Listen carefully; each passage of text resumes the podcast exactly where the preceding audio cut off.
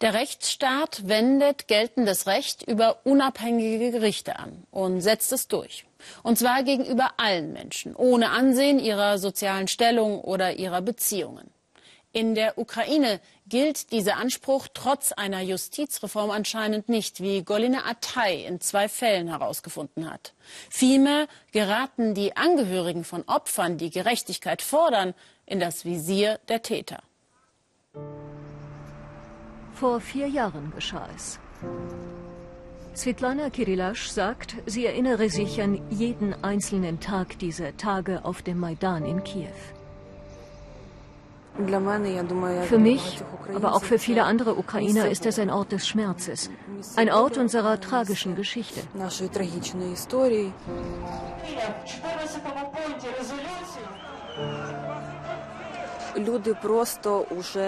Die Menschen konnten es einfach nicht mehr aushalten. Wir hatten Angst, dass die Ukraine unter dem damaligen Regime ein totalitärer Staat wird.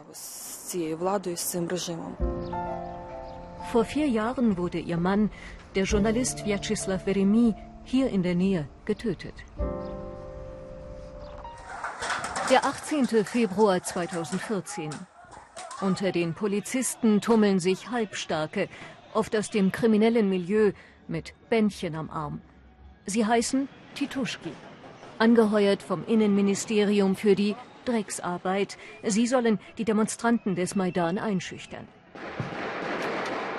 Als Svetlanas Mann in der Nacht seine Kamera auf die Schlägerbanden hält, wird er von ihnen verprügelt. Einer schießt auf ihn, die Polizei schaut zu. Veremi verblutet am frühen Morgen.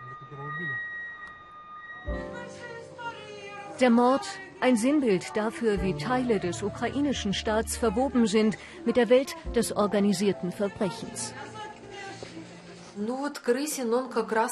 Der Verantwortliche ist ein Anführer dieser Tituschki.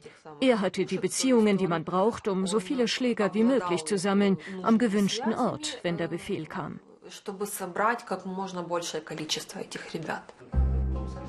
Der Verantwortliche, Juri Krisin, wird zwar festgenommen, die Mordanklage aber schnell herabgestuft auf Hooliganismus. Krisin kommt frei, bekommt gar Polizeischutz. Er und seine Männer organisieren weiter Erpressungen und Razzien, zum Beispiel auf eine Tankstelle. In den nächsten Jahren setzt Krisin seine kriminelle Karriere unter den Augen der Polizei unbehindert fort. Für den Richter ist Krisin ein unbefleckter Familienvater. Unter der Auflage, zwei Jahre lang nicht straffällig zu werden, kommt Krisin de facto frei. Weinen kann ich nicht darüber. Ich habe keine Kraft mehr zum Weinen. Nur noch ein bitteres Lachen habe ich übrig. Nach dem Urteil. Anwälte, Bürgerrechtler protestieren gegen den bizarren Richterspruch.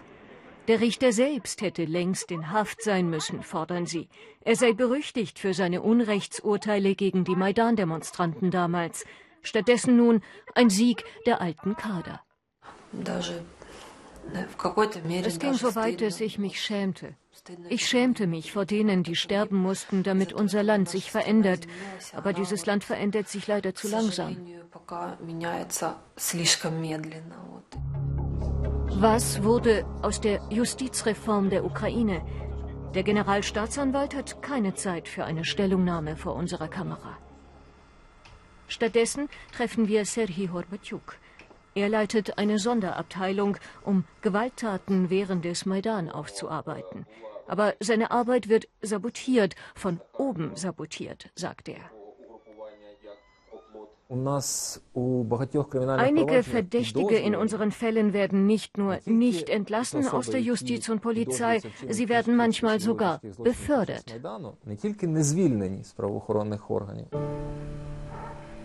Das Dorf Demidiv bei Kiew. Es ist der 40. Tag nach dem Tod der Anwältin Irina Nostrowska. Die Nachbarn gedenken die Tochter der Ermordeten steht unter Polizeischutz. In zwei Jahren haben die Eltern beide Kinder, zwei Töchter, verloren. Nachts komme ich in den Garten. Ich rufe nach den beiden. Ich rufe immer wieder, aber niemand antwortet.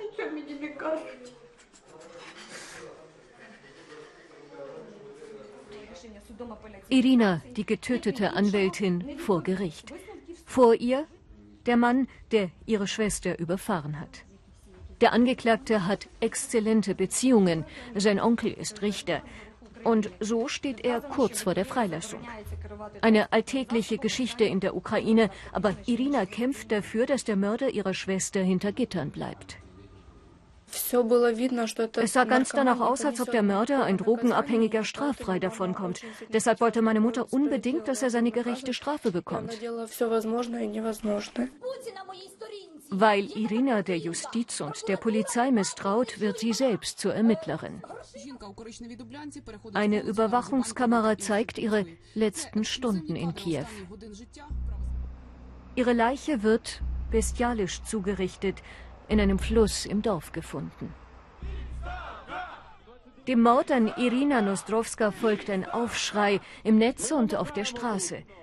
Die Anwältin ein weiteres Opfer einer nicht reformierten, korrupten Justiz und Polizei.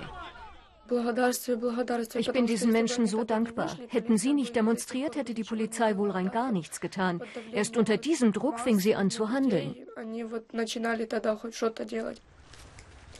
Spurensuche am Fluss. Tage später präsentiert die Polizei einen Verdächtigen. Es ist der Vater des Mörders von Irina Nostrowskas Schwester.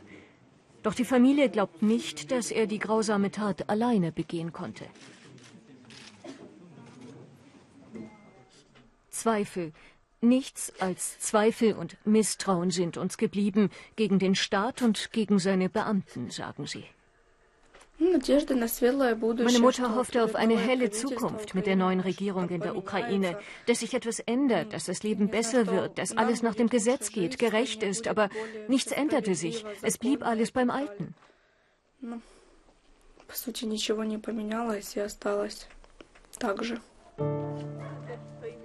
Auf Anastasia warten zwei Prozesse.